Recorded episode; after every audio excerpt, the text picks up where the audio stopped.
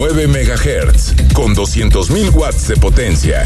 Transmitiendo desde Avenida Rubén Darío 746 tercer piso, Colonia Lomas de Guevara, Guadalajara, Jalisco. Código postal 44657. Imagen. Poniendo a México en la misma sintonía. Escucha Imagen Jalisco con Enrique Tucent de 8 a 9 de la noche 93.9 FM Imagenguadalajara.mx Imagen más fuertes que nunca. Noche de viernes 19 de agosto estamos en Imagen Jalisco, quédate con nosotros. Vamos a tener mucho debate, análisis, información, seguramente temas que te interesan de cara al fin de semana. El WhatsApp es 3315-6381-36.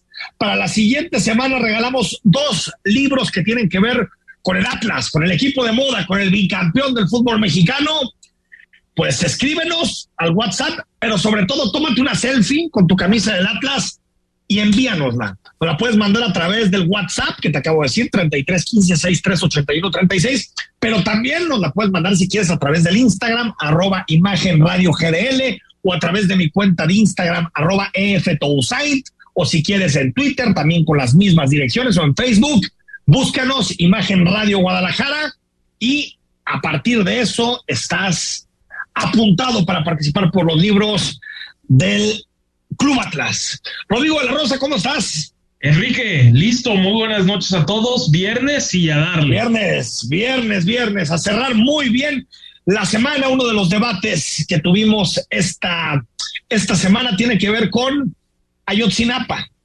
¿Se cierra o no el capítulo de Ayotzinapa? ¿El gobierno de López Obrador está poniendo la evidencia necesaria o no para explicarnos lo que sucedió aquella noche trágica del 26 de septiembre de 2014. Escuchamos algunas de las reacciones y algunos de los documentos históricos que seguramente quedarán para el futuro y para el análisis de uno de los casos que más nos dolió, la desaparición y todo indica que asesinato de los 43 normalistas de Ayotzinapa. Hace algunos años, usted recordará, al ex procurador Jesús Murillo Caram, así hablaba de la verdad histórica después de la investigación de Ayotzinapa. Los estudiantes normalistas fueron privados de la libertad, privados de la vida, incinerados y arrojados al río San Juan en ese orden. Esta es la verdad histórica de los hechos, basada en las pruebas aportadas por la ciencia, como se muestra en el expediente, y que ha permitido ejercitar acción penal en contra de los 99 involucrados que han sido detenidos hasta hoy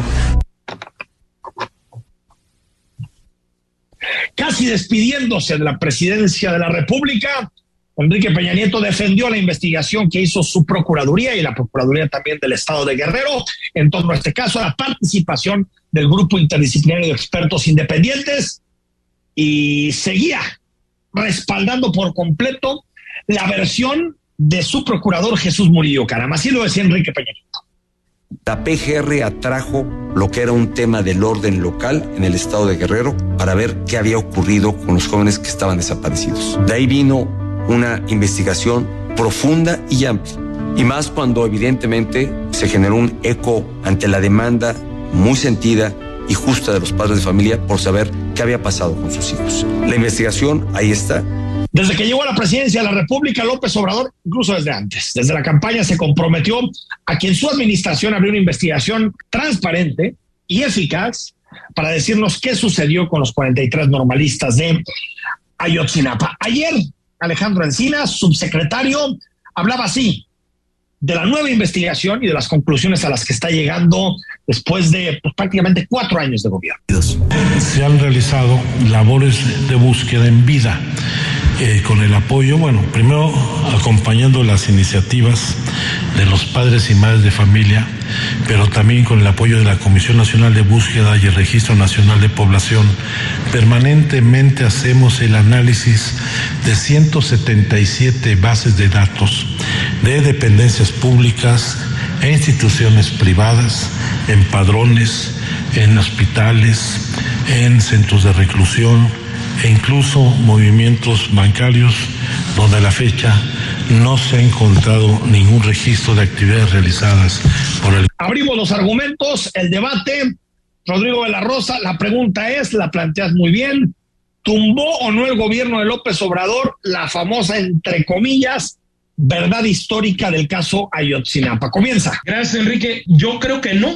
O sea, yo simplemente creo que no la tumba del todo porque más allá y eso sí me queda clarísimo, de que hubo muchísimas omisiones, errores, errores por decirlo ahora sí que, bonito, tortura inclusive, y hasta la parte que tiene a Tomás Cerón exiliado en Israel por sembrar pruebas, no tumba que fueron ultimados los 43 estudiantes de, de esta normal de Ayotzinapa porque mi argumento central es que se reconoce, inclusive en la investigación de ayer, que se han identificado tres, tres cuerpos, los tres de ellos quemados y se ha podido comprobar que pertenecían a estudiantes precisamente normalistas del estado de Guerrero. Entonces, en contraparte, lo que yo planteo es, ¿qué nos hace pensar o qué argumento sólido podemos tener para pensar que el destino del resto de los estudiantes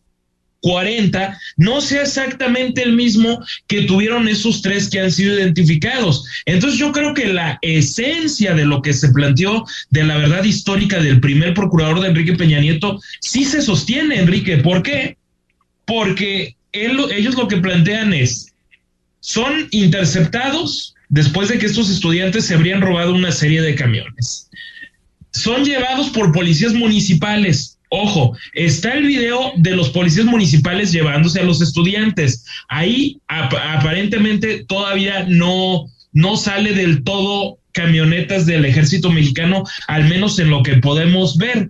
Y después se habla de ese incendio que terminó trágicamente con la vida de los estudiantes. Entonces, más allá de lo impresentable de muchos personajes que formaron parte de esta investigación, creo que dieron al fin y al cabo con lo que este gobierno no ha podido decir que no sucedió.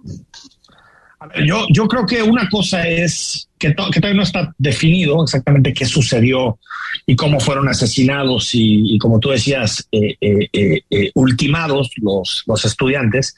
Pero sí, yo, sí creo que hay diferencias claras entre la hipótesis y la construcción del caso de Murillo Karam y el gobierno de Peña y lo que estamos viendo ahora con la investigación de Alejandro Encinas. Por ejemplo, el gobierno anterior trataba el tema casi como una especie de mm, factores o como de casualidades eh, dentro de la pugna territorial de dos cárteles, de Guerreros Unidos y los Rojos.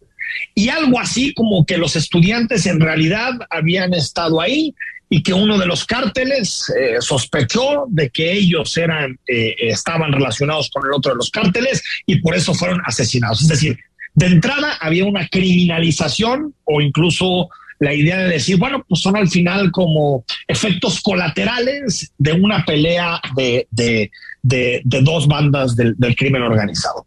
Dos, eh, en ningún momento de la investigación anterior, eh, Murillo Karam y Peña Nieto señalan al ejército en ninguna ocasión.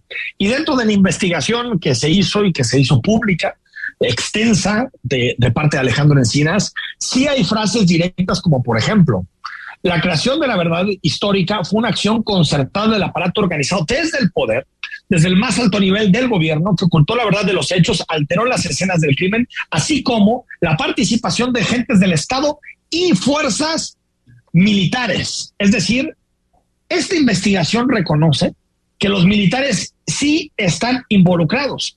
Y eso cambia casi por completo el contexto del caso, porque una cosa puede ser que dentro del ajuste de cuentas entre el crimen organizado los estudiantes hayan sido asesinados y otra cosa es que el ejército haya participado dentro de esta operación. No sabemos el involucramiento, todavía no sabemos si fueron parte por activa, por pasiva, no lo sabemos, pero lo que sabemos es que el ejército formó parte, fue cómplice de lo que terminó sucediendo con los estudiantes. Y de ahí nos podemos ir a casos eh, de la investigación que fueron inventados, por ejemplo, que los estudiantes iban a boicotear el informe de, de la, en su momento titular del DIF de Iguala, temas relacionados, por ejemplo, con eh, las instrucciones que se dieron a algunos de los operadores, en específico al Gil, al Cepillo, también que eh, de alguna manera los integrantes de Guerreros Unidos incineraron en el basurero de Cocula, cuando en realidad no hay ningún argumento para saber que en realidad fueron incinerados ahí. Es decir, me parece, Rodrigo, que, que sí puede ser que al final eh, sepamos o, o se llegue a la conclusión de que fueron asesinados y que fueron incinerados, por supuesto. Pero la autoridad no solamente nos tiene que decir qué pasó al final, nos tiene que decir qué pasó en todo el trayecto y delimitar responsabilidades de, responsabilidades por órdenes de gobierno. Y puede ser que al final, pues sí nos digan, ¿saben qué? Fueron asesinados y fueron incinerados. Bueno, pero eso no quiere decir que la construcción del caso atienda a, la verdad. Me parece que la construcción del caso, por más que puede ser que la hipótesis final sea la adecuada, la construcción del caso era para quitar a, la responsabilidad del ejército, la responsabilidad de las policías estatales y también la responsabilidad del gobierno. Yo lo que hablaría es sobre todo la, hipótesis final. Creo que termina siendo prácticamente la, misma, porque dice que no tiene ningún elemento, ningún argumento para suponer que están con vida. Y ahí lo que yo, lo que yo planteo, en lo que coincido, es, es precisamente con lo del ejército, Enrique. Se deja de un lado el papel del ejército en todo momento. Creo que está probado a raíz de las cámaras de seguridad de los primeros videos que se conocieron, es que policías municipales son los que se llevan a esos estudiantes, no camionetas del ejército porque serían muy claros a la vista de, de, Pero ahí está clara la voluntad, Rodrigo, del gobierno de Peña Nieto de que el problema de Yotzinapa se constriñera a los policías municipales. Eh, y no a la milicia, como si fuera un problema simplemente de que el, narco infiltró corporaciones y por lo tanto colaboraron con los narcos para desaparecer y posteriormente asesinar a los normalistas. Cuando todo indica en la investigación que esto es esto llegó mucho más arriba que eso. Sí, yo creo que hay argumentos muy sólidos para estar convencidos de que el ejército tuvo conocimiento en todo momento de qué estaba pasando con estos estudiantes de Ayotzinapa y simplemente no hicieron nada. Corrupción, negligencia, bueno, eso esperemos saberlo, saberlo con el tiempo, pero en contraparte, ¿Qué, va a hacer la autoridad? Ese ejército al que le han dado todo en esto, en esta administración. Hoy el propio el presidente López Obrador habla de que esto no mancha al ejército, sino que lo fortalece. Entonces, no hay voluntad en realidad de, de, que se haga justicia. Yo no veo voluntad, simplemente saber qué sucedió y entonces, ¿qué, ¿qué, va a ir más allá? Ya liberaron a Salvador Cienfuegos cuando fue detenido en los Estados Unidos y él, como cabeza del ejército, hoy tendría que estar siendo por lo menos investigado de estos trágicos hechos de hace casi ocho años, Enrique.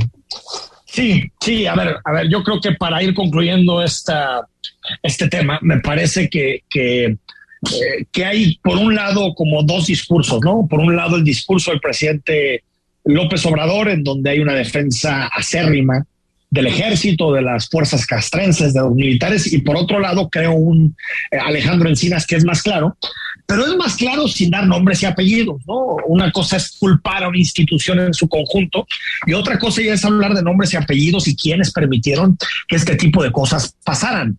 Al final, el ejército es una institución del Estado mexicano.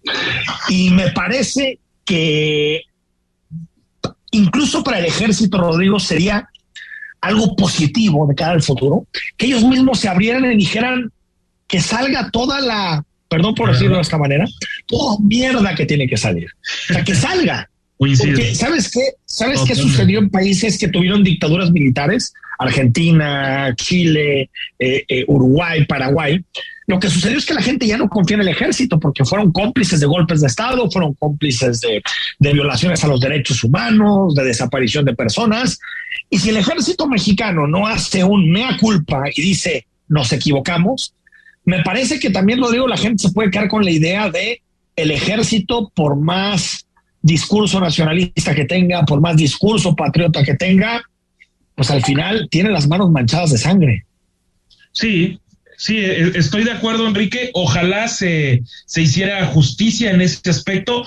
Creo que no va a suceder y yo simplemente en manera de conclusión sí tendría que reprobar que este gobierno, como creo que lo hubiera hecho cualquier otro, utilizaron el caso Ayotzinapa, utilizaron a los padres, lucraron con su dolor para hacer una bandera política. Politizaron en todo momento este asunto. Fue muy útil una bandera y finalmente con más que haya sido deleznable muchos discursos de, de Murillo Karam en, en torno a la verdad histórica, no pudieron decir algo completamente diferente al destino final de los estudiantes. Yo creo que la investigación es totalmente diferente totalmente diferente y que la parte final ni siquiera está todavía comprobada. Pero bueno, Rodrigo, ¿qué te parece si le pedimos a nuestro auditorio que escriba el 3315-6381-36 al auditorio de imagen y diga si cree que la versión de este gobierno tumbó la versión del gobierno de Peña Nieto sobre lo que ocurrió en Ayotzinapa. Al corte y cuando regresemos, información presidenciables, entrevistas, cine, nos queda muchísimo hasta las nueve en imagen. El análisis político. A la voz de Enrique Tucent. En Imagen Jalisco. Regresamos. Mira, aquí está la compu para los niños y si nos alcanza. No, el precio no incluye IVA. No nos alcanza. Otra vez iba a comprar algo y no podemos por el IVA. En el Partido del Trabajo impulsaremos el programa IVA 10 y lucharemos para reducir el IVA al 10% para que bajen los precios en todo lo que compras. El PT está de tu lado. 4 de septiembre, No Me Rindo, la edición 33 de nuestro tradicional medio maratón Atlas Perdura, lo correremos por las y los niños con cáncer. Participa nuestra primera carrera con causa, donando a nariz roja o poniéndole precio a tus kilómetros recorridos. Más información en nuestras redes sociales. Club Atlas, Pocar y y Nariz Roja invitan. La industria automotriz es innovación, seguridad, tecnología, movilidad y elegancia. En Autos en Imagen, viajaremos juntos de lunes a viernes, de 4.30 a 5.30 de la tarde, por el apasionante mundo del automovilismo, de la mano de Cristian Moreno. Pasión y experiencia por los autos, por Imagen Radio, poniendo a México en la misma sintonía.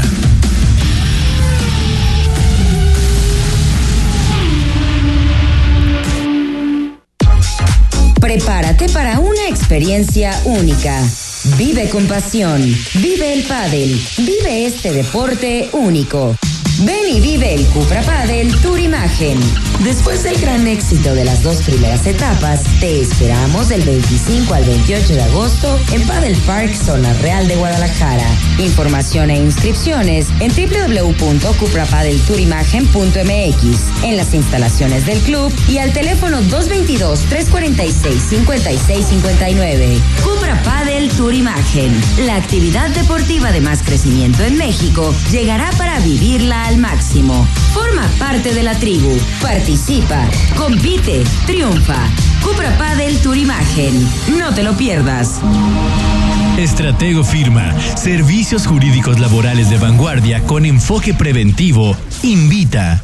En Hospital Ángeles del Carmen queremos un México lleno de vida. Si te perdiste la entrevista de Piedras en Vesícula con el doctor Alejandro Moreno Andrade con especialidad en cirugía general, escúchala en Spotify en cualquier momento. Imagen Jalisco. En Hospital Ángeles del Carmen queremos un México lleno de vida. Nadie te cuida como nosotros. Estás escuchando Imagen Jalisco con Enrique Tucent. Muchísima información este viernes. Te recuerdo que en la semana el ITEI decretó una sanción de 12 horas de prisión para el magistrado, ¿sí? Para el magistrado Armando García Estrada. Ordenó una detención administrativa. Recordemos que viejos, viejos problemas, rencillas tienen el propio magistrado Armando García Estrada y Pablo Lemos, presidente municipal de Guadalajara. Pues Lemos se refirió al asunto y así habló y dijo, García Estrada está localizable. ¿Qué es lo que ha pasado? Él dice que había 20 patrullas afuera de su casa con los teléfonos celulares. Es tan fácil tomar una foto o un video. Es falso. Absolutamente falso. Lo que quiere es martirizarse. ¿eh? Un arresto administrativo que vaya a un juzgado municipal, se esté 12 horas y va para afuera. Eso es todo. Se muere de ganas, Rodrigo, de verlo tras las rejas, ¿no? Ah, no, pues eh, claro que se muere de ganas, aunque hay que decir que esto no sería, este, sería un tras las rejas muy sui generis, porque son nada más 12 horas. 12 horas. es un torito, básicamente. Es un torito, ¿no? Exacto. Totalmente. Es como cuando te agarran, como cuando te agarran el torito. Bueno, AJP, recordemos, asesores jurídicos profesionales, este gran fraude eh, eh, en nuestro estado sigue sumando denuncias. La Fiscalía de Jalisco afirmó que ya tiene, escucha, 891 denuncias contra la empresa. Explican que desde el 7 de agosto pasado han atendido en promedio a 63 víctimas por día. Vamos haciendo números de lo que supone esta gran estafa. El propietario de AJP, recordemos Luis Osvaldo Espinosa Marín, se suicidó el 6 de agosto, o esa es la versión que se tiene, que se suicidó el 6 de agosto. Hasta el momento, el total, el monto total del desfalco es de 800 millones de pesos hasta este momento, porque sabemos que hay muchas personas que no van a denunciar y también sabemos que hay personas que seguramente se unirán en un futuro a estas denuncias. Por lo tanto, Rodrigo, no podemos cerrar todavía este caso, pero, pero qué bruto. A mí me impresiona este dato. 63 víctimas por día está teniendo la fiscalía casi se podría abrir una unidad especializada en este tema. Sí, totalmente. Es, es brutal, brutal el, el, dato. Y a esto nada más añadir que en la cuenta de Twitter oficial de los afectados de AJP ya hablan de que la Procuraduría Social del Estado de Jalisco también ya les puede dar atención a, a estas personas, les piden llevar eh, un acta de nacimiento, una copia del contrato que tenían con AJP, comprobante de domicilio, etcétera. Esto para ver si esta Procuraduría Social pues los puede orientar de algún modo de manera jurídica, Enrique. Ahí está, ahí está, por si lo necesitas, ahí está toda la información. López Obrador afirmó hoy, después de la investigación que hizo pública Alejandro Encinas, que está abierta la investigación en torno a Ayotzinapa, que todavía no se cierra, y así lo dijo el presidente en la mañana. Y al mismo tiempo castigar a los responsables, pues ayuda para la no repetición, que nunca más se den estos lamentables hechos en nuestro país. Entonces, eh, desde luego el caso no está cerrado. Ayer se dio a conocer el informe de la comisión pues lo reconoce, digo, porque pues, está claro, todavía faltan muchísimos cabos en la investigación, si bien hay algunas cosas que se han ido esclareciendo, pues hay otras que no, y por lo tanto el caso se tiene que mantener abierto y yo dudo que López Obrador pueda cerrar. Sí, yo, yo también, caray, que, que, que yo, yo sigo lamentando, Enrique, la, la parte del, del discurso presidencial en la, en la mañanera. Recordemos que toda esta semana habíamos estado hablando de, de cómo se encerraba cada día más con, con, con, los discursos y ya era francamente hasta escandaloso. Yo sigo viendo el mismo tono presidencial a raíz de que se dieron más actos de, de violencia o de que se acentuaron hasta este momento. Creo que no, no ayudan en nada. Nada, y, y, menos cuando le mete su risita, ¿no? Sí, esta risita, el presidente que a mí personalmente me parece bastante castrante esta risita, ¿no? Sobre todo cuando habla de temas de seguridad y lo, y lo hace con esta, con esta risa, ¿no? Como si, como si hubiera algo, por lo tanto, tener, eh, o que un presidente se pueda sentir cómico de la realidad que está sucediendo en nuestro eh, país. También el presidente López Obrador le pidió respeto a los Estados Unidos, esto después de que el gobierno de Estados Unidos, como ha hecho siempre, eh, pues emitió recomendaciones a sus ciudadanos. Bueno, tal vez López Obrador no quiere que, el gobierno de Estados Unidos cuide a sus ciudadanos, yo creo que es lo que debe de hacer. Y si el gobierno de Estados Unidos tiene información, le pide que no vaya a ciertos lugares. Este fue el reclamo del presidente. Y hacen escándalo nacional, propaganda también en los medios, hasta en el extranjero se enteraron, en Estados Unidos. ¿Cuántos eh, lamentables actos de violencia se presentan en Estados Unidos? Agresiones, tiroteos. ¿Nos enteramos? ¿Mandamos nosotros avisos, advertencias a los mexicanos de que no viajen a Estados Unidos? ¿A determinados estados? No. Extraño, ¿no? Esta queja del presidente. Sí, y, y, más cuando se ha hecho desde siempre por parte de los Estados Unidos. O sea, ya si, si te gusta o no, ya es un tema muy de, de, cada quien. Sin embargo, se hacía con Felipe Calderón, se hacía con Peña Nieto, se hacía desde antes. Me parece normal también. Esa política, francamente normal, como dices el gobierno de México puede decir, oye, no te recomiendo bajar a Ucrania ahorita, ¿no? Por razones obvias. Pues, claro. Normal, ¿no? O sea, yo creo que una parte del trabajo de la política exterior y de un gobierno es cuidar a sus ciudadanos en el exterior. Por lo parte se me hace estas cosas, o sea, ya todo es intervencionismo, ¿no? Ya hasta hablar de la situación de seguridad es intervencionismo. Por cierto, Ken Salazar reconoció eh, la inseguridad en nuestro país. El embajador alertó de lo que está sucediendo en, en, nuestro país, a pesar de que también ha venido matizando un poco sus palabras, incluso en una entrevista que dio en el diario La Jornada. Bueno, seguimos más adelante con información, pero es viernes y eso significa que nos metemos, nos adentramos para conocer un personaje más de cara a la sucesión presidencial de 2024. A esta sección le hemos llamado de forma muy ocurrente los presidenciables. Y vamos a platicar con David Ricardo, nuestro politólogo de cabecera, hoy de Alfonso Guajardo, quien fuera secretario de Economía en el sexenio de Enrique Peña Nieto y que es uno de los hombres fuertes del PRI, de los pocos que quedan en el Partido Revolucionario Institucional. David, ¿cómo estás? Enrique, Rodrigo, gusto saludarlos en este viernes de presidencial, de presidenciables, como bien dices. Todo bien, gracias. Oye, adelante, adelante con Alfonso. Pues hoy vamos con él porque Alito le acaba de dar la confianza de nombrarlo presidente de la Comisión de Desarrollo y Crecimiento Económico del Consejo Político Nacional en el CEN del PRI. Eh, es interesante esto, este movimiento de tablero. Eh, no sé si Alito, que siempre ha dicho que tiene intenciones, ya, ya la esté viendo muy complicada con todos los escándalos que acarrea allá en Campeche y quiera asegurar una suerte de delfín o de candidato. Entonces, pues este movimiento es interesante. También se da después de que Beatriz Sin Paredes anuncia sus intenciones. Eh, por cierto, Ildefonso eh, feste, eh, festejó eh, y felicitó a Beatriz por, por su anuncio, como en un acto de, de compañerismo, de camaradería. Entonces, pues empiezan ya a, a, a destaparse los, los aspirantes dentro del PRI.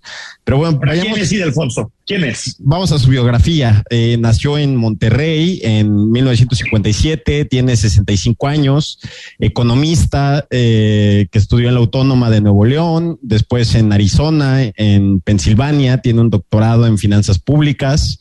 Eh, eh, tiene una trayectoria eh, impresionante en el ramo de las finanzas públicas y de la economía. Estuvo en la Secretaría de Programación y Presupuesto, imagínate, cuando todavía uh. Existía.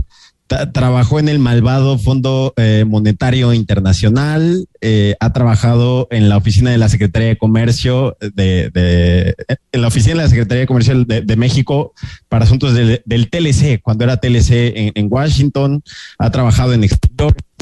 Es un funcionario de, de carrera eh, extensa, pero también eh, tiene bastante trayectoria como legislador. Fue sí. diputado federal ya en el 2000, eso sí, por representación proporcional, pero también ha ganado elecciones. Fue diputado local de Nuevo León de 2006 a 2009 y fue de mayoría relativa, ganó su distrito.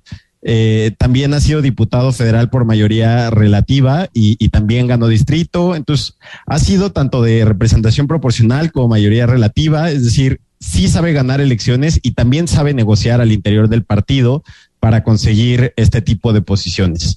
Es consejero nacional del PRI desde hace muchísimos años y bueno, lo que más se recuerda de él es su papel como secretario de Economía en el gobierno anterior y negociador del TEMEC entre 2017 y, y 2018. Esas son ¿Y qué, sus credenciales. Es que eh, yo, yo lo veo como un cuate, pues que será un, un economista, un tecnócrata liberal, ¿no?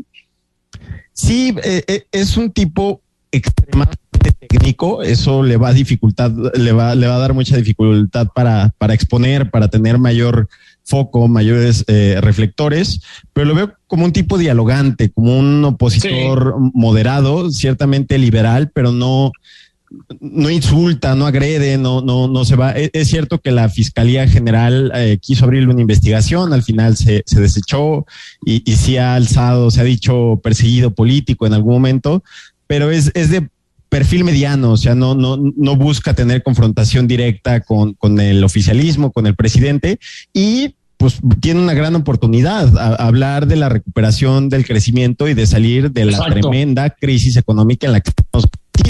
Si hay alguien que tiene para hablar de economía, me parece que es él. Eh, Sí, sí. a- Ahora que yo no sé qué tanto le importa la economía a la gente, claro que la sufre, pero la aprobación presidencial en los niveles eh, que sigue teniendo, pues nos dice que a la gente le da un poco igual la, la inflación. Entonces, Sí, o piensa que no, no es responsable López Obrador de la inflación. sí, que es la guerra o, o le compra el, el- el discurso a López Obrador, que es, que es algo que ya se acarrea de años, A- a- etcétera. Ahora, no sé qué opinas tú, David, pero creo que Ildefonso, por más que se ve difícil que sea el candidato, eh, también es un perfil que no desagradaría al PAN, ¿no? No, no, no, justo no, porque es, es como defensor de, de la estabilidad macroeconómica, del mercado, sí, de, de la ¿no? del empresariado. Podría ser un buen candidato de consenso, o claro que el PAN va a querer que sea uno de los suyos porque es la, primer- la primera fuerza dentro de la oposición, pero si al final se da en la, en la negociación podría ser Es interesante. que me, me- me parece un perfil, eh, Rodrigo, también como el de José Antonio Mir, que, que fue primero, eh, eh, eh, estuvo en gobiernos panistas y después siguió en gobiernos priistas prácticamente sin problemas, ¿no? Sí, es un perfil extraordinariamente técnico, muy parecido al de José Antonio Mid. También parecido a Mid en el aspecto de que son personas ultra racionales en su discurso, nunca venden emociones y por ello creo que se puede complicar que puedan tener alguna algún éxito en una elección popular. Nada más yo rescataría algo que a mí me queda muy marcado en aquella transición 2018 para la presidencia de la República cuando Olga Sánchez Cordero, entonces como virtual secretaria de Gobernación, le dijo muchas gracias Ildefonso Guajardo por todos tus servicios a la patria, te debemos una y bueno, lo halagaron y todos los morenistas le aplaudieron de principio a fin. Después él se desmarca, hace alguna serie de críticas absolutamente legítimas como diputado y, y, gente de la, de la oposición y empieza otra vez como esta campaña de querer desprestigiar a uno de los pocos perfiles que me parecían francamente rescatables de un sexenio que dejó muchísimo que desear como el de Enrique Peña Nieto. Totalmente. David Ricardo, politólogo, gracias. Gracias, Enrique. Eh, Rodrigo, nos vemos la próxima semana. Abrazo. Gracias, gracias. Ahí está David Ricardo cada semana, un nuevo personaje político. Bueno, antes de irnos al corto, la Coordinadora Nacional de Protección Civil, Laura Vázquez, señaló que durante la conferencia, en el contexto de la conferencia de prensa del presidente López eh, eh, Obrador, que digamos siguen trabajando dentro de la mina en, en, en el río Sabinas.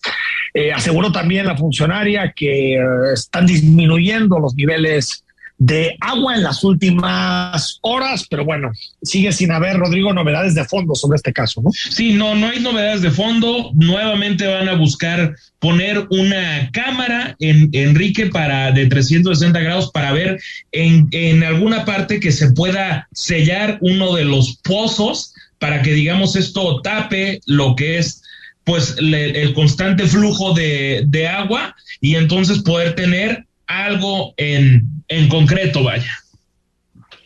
Ahí está. Vamos al corte cuando regresemos. La entrevista que tuvo Rodrigo de la Rosa con el arquitecto Héctor García Curiel de la Universidad de Guadalajara en el contexto del inicio de los trabajos de la Cumbre Internacional del Hábitat en América Latina y el Caribe, un debate que seguramente te interesa sobre ciudad, sobre vivienda, sobre muchas cosas que nos afectan. Y más adelante, recomendaciones de cine con mi tocayo Enrique Vázquez. imagen. A la voz de Enrique Tucent en Imagen Jalisco. Regresamos. Prepárate para una experiencia única. Vive con pasión. Vive el pádel. Vive este deporte único. Ven y vive el Cupra Padel Tour Imagen. Después del gran éxito de las dos primeras etapas, te esperamos del 25 al 28 de agosto en Padel Park, Zona Real de Guadalajara. Información e inscripciones en www.cuprapadeltourimagen.mx, en las instalaciones del club y al teléfono 222-346-5659. Cupra Padel Tour Imagen. La actividad deportiva de más crecimiento en México llegará para vivirla al máximo. Forma parte de la tribu. Participa, compite, triunfa. Cupra Padel Tour Imagen. No te lo pierdas. La información puede llegar dividida en tracks. Contar historias que generan distintas atmósferas y forman parte de un momento de nuestra vida. Te presentamos el disco de la semana con Mariana H. Todos los domingos a las 16 horas. Imagen Radio. Tan grande como la información. Poniendo a México en la misma sintonía. Porque así es, acogedor, accesible y con un sazón inigualable. Historias que solo se dan en Giardino di Baco, Avenida José María Vigil 2997, en el corazón de Providencia, 3327 1230 51. Giardino di Baco, Italia y México compartiendo sus colores. Es domingo por la noche y no supiste nada del mundo del deporte. No te preocupes. Sintoniza de 8 a 10 de la noche. Imagen Deportiva por Imagen Radio. Prepárate para una experiencia única. Vive con pasión. Vive el pádel. Vive este deporte único. Ven y vive el Cupra Padel Tour Imagen. Después del gran éxito de las dos primeras etapas, te esperamos del 25 al 28 de agosto en Padel Park, Zona Real de Guadalajara. Información e inscripciones en www.cuprapadeltourimagen.mx, en las instalaciones del club y al teléfono 222-346-5659. Cupra Padel Tour Imagen. La actividad deportiva de más crecimiento en México llegará para vivirla al máximo. Forma parte de la tribu. Participa, compite, triunfa. Cupra Padel Tour Imagen. No te lo pierdas. Estratego Firma, servicios jurídicos laborales de vanguardia con enfoque preventivo, invita. Estás escuchando Imagen Jalisco con Enrique Tucen. Cumbre Internacional del Hábitat de América Latina y el Caribe. Rodrigo, platicaste con el arquitecto Héctor García Curiel. Así es, de la Universidad de Guadalajara. Creo que interesante lo que va a suceder en el conjunto de artes escénicas respecto a una serie de foros y trabajos para intercambiar puntos de vista e intentar generar agenda en cuanto al cuidado al medio ambiente. Platico con el arquitecto Héctor García Curiel, él es coordinador general de patrimonio de Universidad de Guadalajara. Arquitecto, gusto saludarte. Muchas gracias, Rodrigo. Igualmente para ti y todo tu auditorio. A ver, ahora sí, arquitecto, ¿por dónde le, le, entramos? Cuéntame un poco de qué va a suceder en la Universidad de Guadalajara y por qué está teniendo esta, esta relevancia.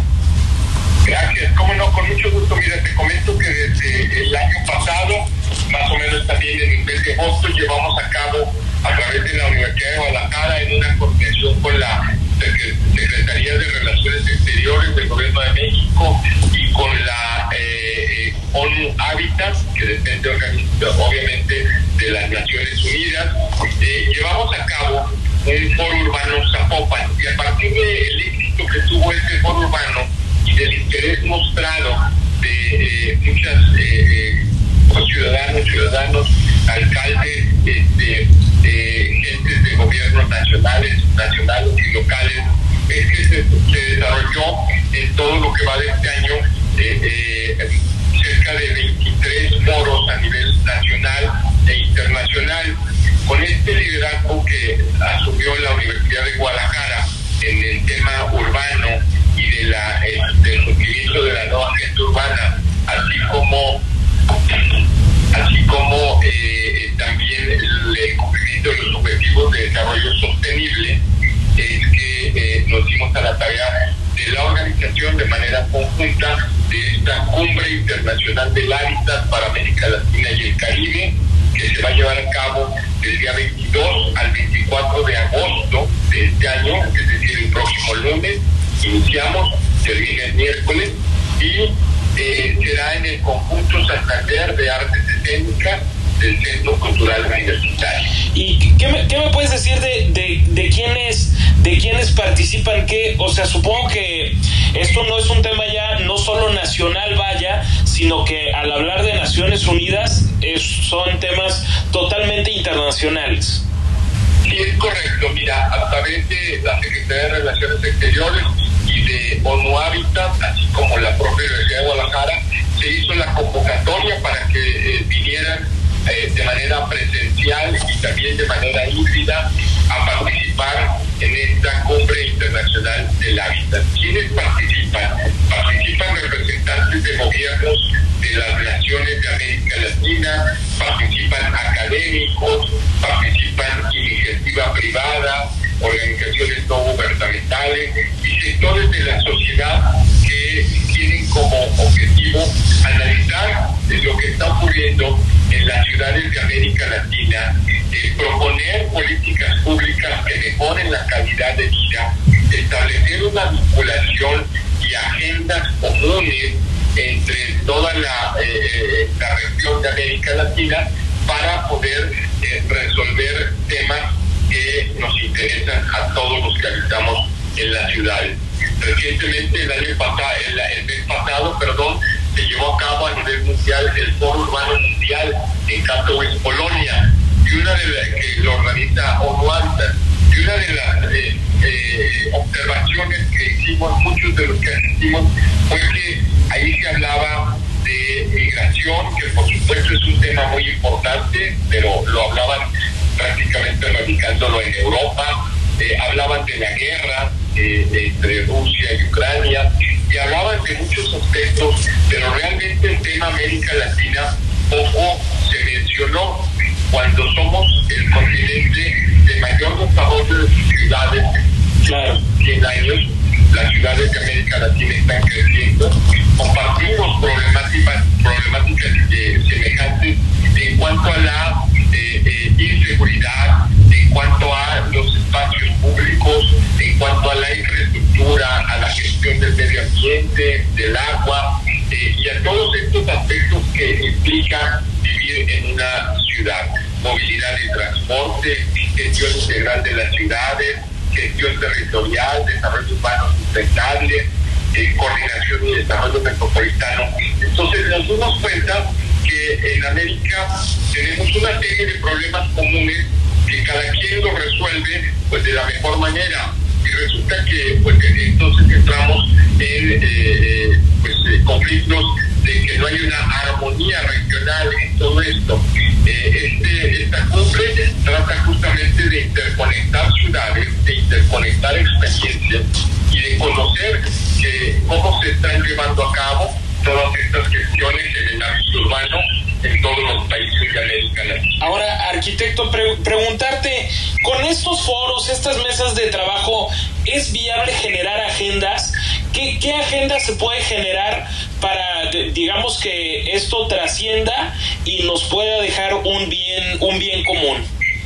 Sí, por ejemplo, eh, dentro de, de, de, este, de esta cumbre, te voy a comentar eh, algunos de, la, de las mesas que se vayan a llevar a cabo.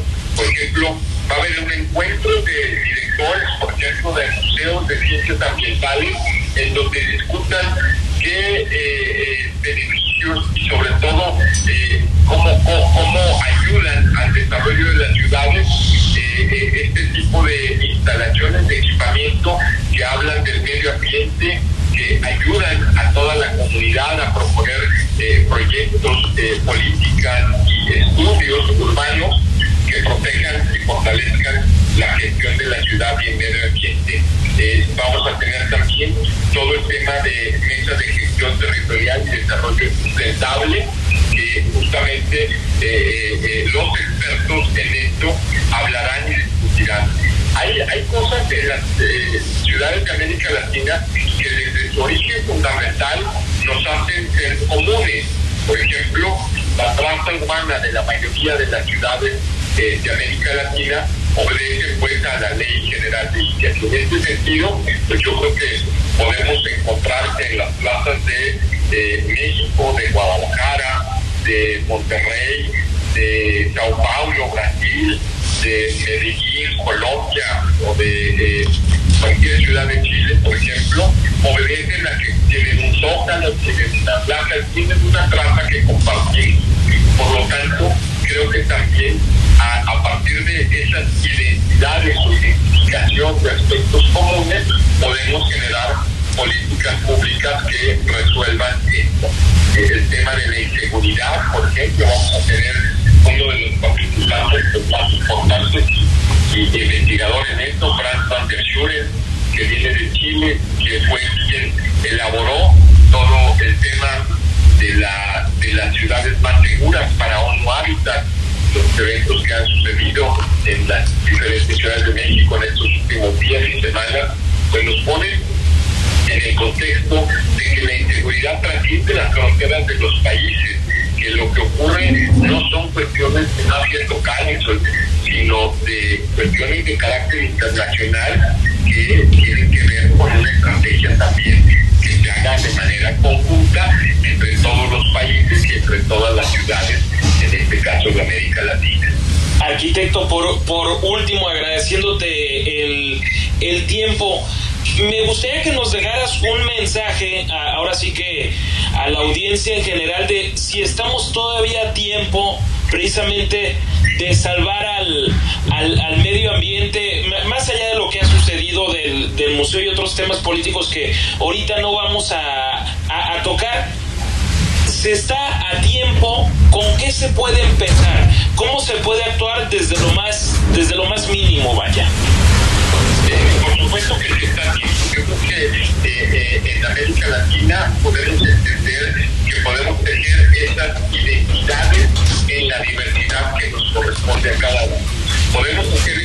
Compartidas porque, insisto, la problemática que hay es una problemática común.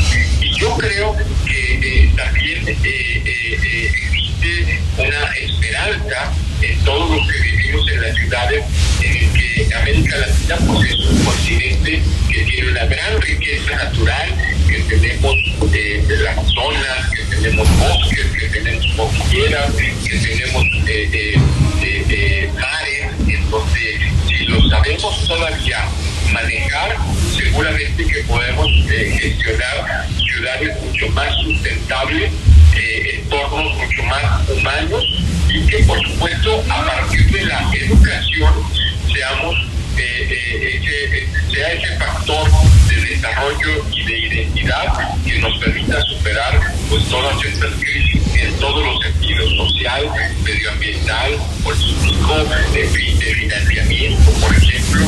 Entonces, yo creo que son espacios en donde se comparten experiencias, pero además se tejen estas identidades en la diversidad.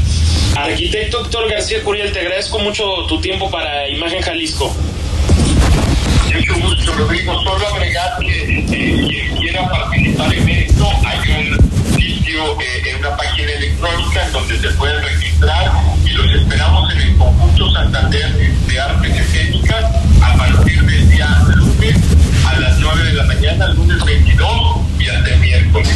Y un gusto saludar. Hasta ahí la entrevista, gracias. Vamos al corte cuando regresemos. Ahora sí hablamos de cine y empezamos a calentar el fin de semana. El análisis político. A la voz de Enrique Tucent. En Imagen Jalisco. Regresamos.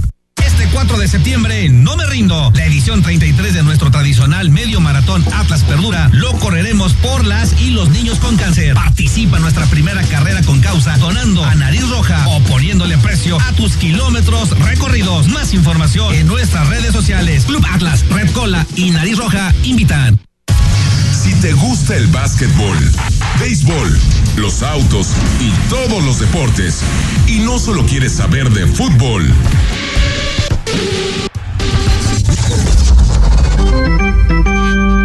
te invitamos a que escuches todos los domingos, de 8 a 10 de la noche, Imagen Deportiva por Imagen Radio, poniendo a México en la misma sintonía.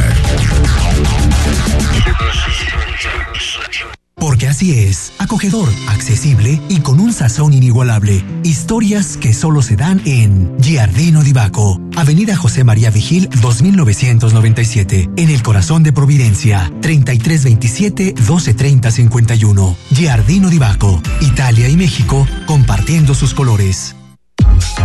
Prepárate para una experiencia única. Vive con pasión. Vive el pádel. Vive este deporte único. Ven y vive el Cupra Padel Tour Imagen.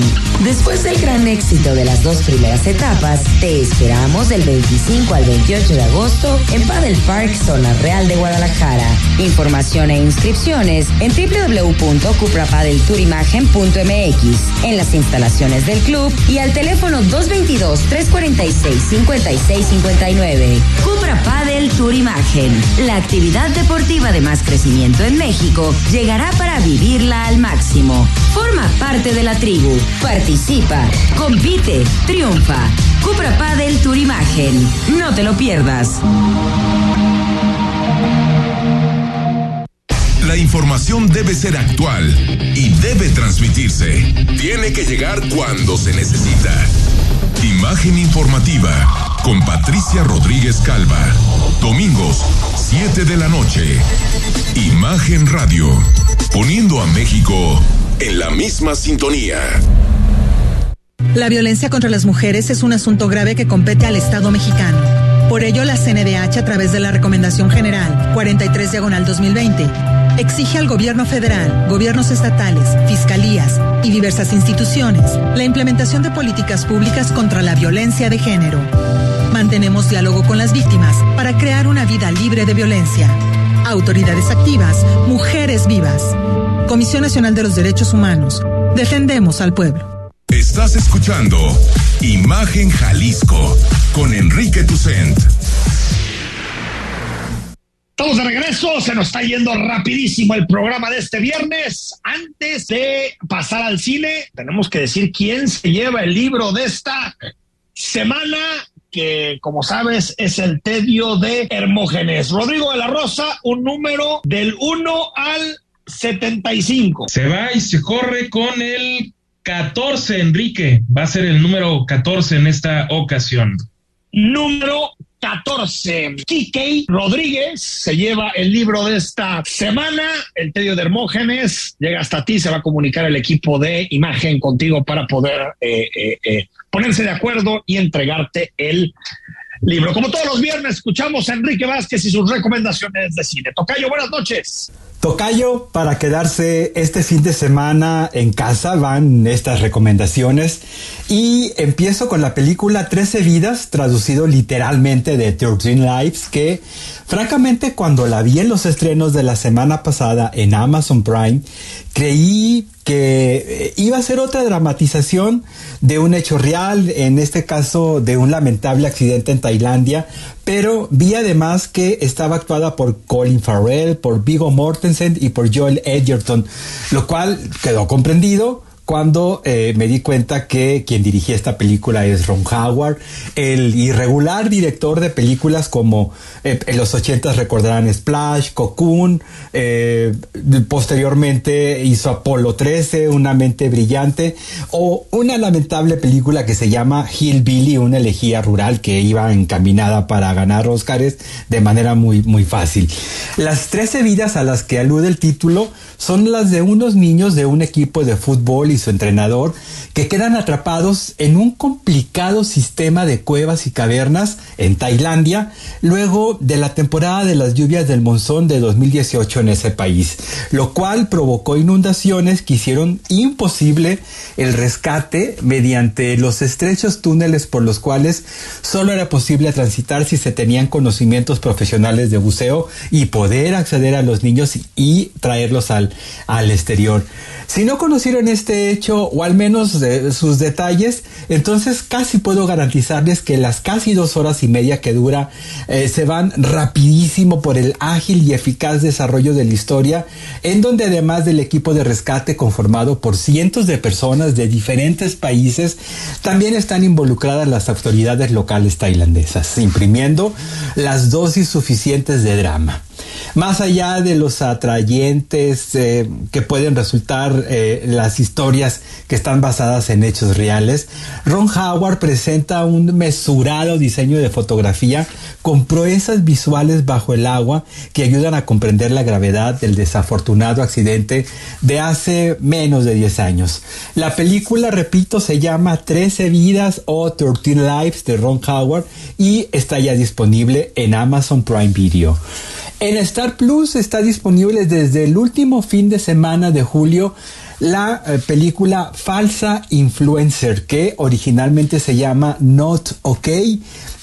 Algo así como no está bien, la traducción literal, y es una película de la directora Queen Shepard que toma prácticamente una historia que quizás está más cerca de lo que pensamos, sobre todo para quienes dedicamos pues algún tiempo a revisar las redes sociales que bueno, ya sabemos que son una herramienta útil cuando sabemos encontrar la información efectivamente útil o al menos actual sobre muchos tópicos, pero también en el camino nos topamos con los famosos influencers o al menos con lo que ahora llaman creadores de contenidos, la supuesta Vida perfecta de muchos de ellos en las redes sociales las conocemos casi al detalle de lo que ellos deciden mostrar, claro, en Instagram, TikTok, Twitter y creo que por ahí sobrevive Facebook y algunos muchos otros que francamente ni conozco, ya ni he querido meterme. En la película Falsa Influencer o Not OK, conocemos a una chava que ante el poco éxito social en su escuela decide simplemente fingir un viaje a París y mostrarlo en sus redes sociales utilizando Photoshop y un improvisado estudio de fotografía para ir haciendo las actualizaciones en sus historias a las redes sociales.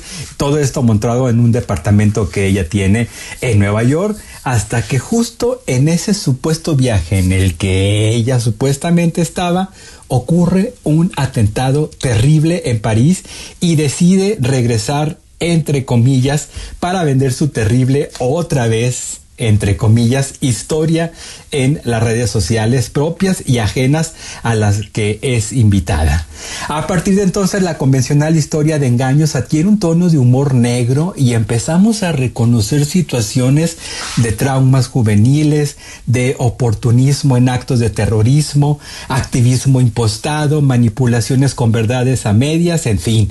Con todos estos elementos les recomiendo esta película que se llama falsa influencer para que descubran ese seductor y a veces peligroso elemento eh, de exhibición de las nuevas generaciones y también por supuesto para quienes tenemos buen rato ya conviviendo no solo en redes sino en el intrincado universo infinito de internet. Por ahora son las recomendaciones Tocayo, nos escuchamos el próximo viernes, pero mientras tanto, si así lo desean, me encuentran en Twitter como arroba Enrique Vázquez-bajo. Gracias, muy buen fin de semana. Rodrigo de la Rosa, buen fin de semana, que venga el tequilita, que venga el whisky, la chela, lo que sea es bueno. Excelente fin de semana, Enrique, fuerte abrazo para todos y de mi parte, los tequilitas. Venga, fuerte abrazo a todos. Próximo lunes a las 8 de la noche estamos de regreso en Imagen 93.9 de FM. Buenas noches. Escucha Imagen Jalisco con Enrique Tucent de 8 a 9 de la noche 93.9 FM. Imagenguadalajara.mx. Imagen más fuertes que nunca. ¡Uy! A ese coche se lo llevó el agua. En temporada de lluvias hay que tomar precauciones. Nunca cruzar la corriente en una inundación. Y prepararse por los deslaves y desbordamientos. Consulta los pronósticos del Servicio Meteorológico Nacional. Ten una mochila de emergencia. Agua potable. Protege tus documentos. Y hazle caso a las alertas de protección civil. Esta temporada de lluvias y ciclones, juntos nos protegemos mejor. La Conagua y el Servicio Meteorológico Nacional te informan por tu seguridad. Gobierno de México. Por el campo. ¿Ya escuchaste sobre el censo agropecuario? Ya, los que van a llegar con chaleco del INEGI. ¿Les vas a responder? Ya sabes, por mis tierras yo siempre respondo. Contar lo que es importante para el campo es importante para México. Participa en el censo agropecuario del 19 de septiembre al 30 de noviembre. Tus respuestas son confidenciales. Contamos en el INEGI, contamos por México. ¿Sabes qué es el Tribunal Electoral? Sí, es la máxima autoridad en materia de elecciones. El que resuelve conflictos entre partidos y candidaturas. El que defiende mis derechos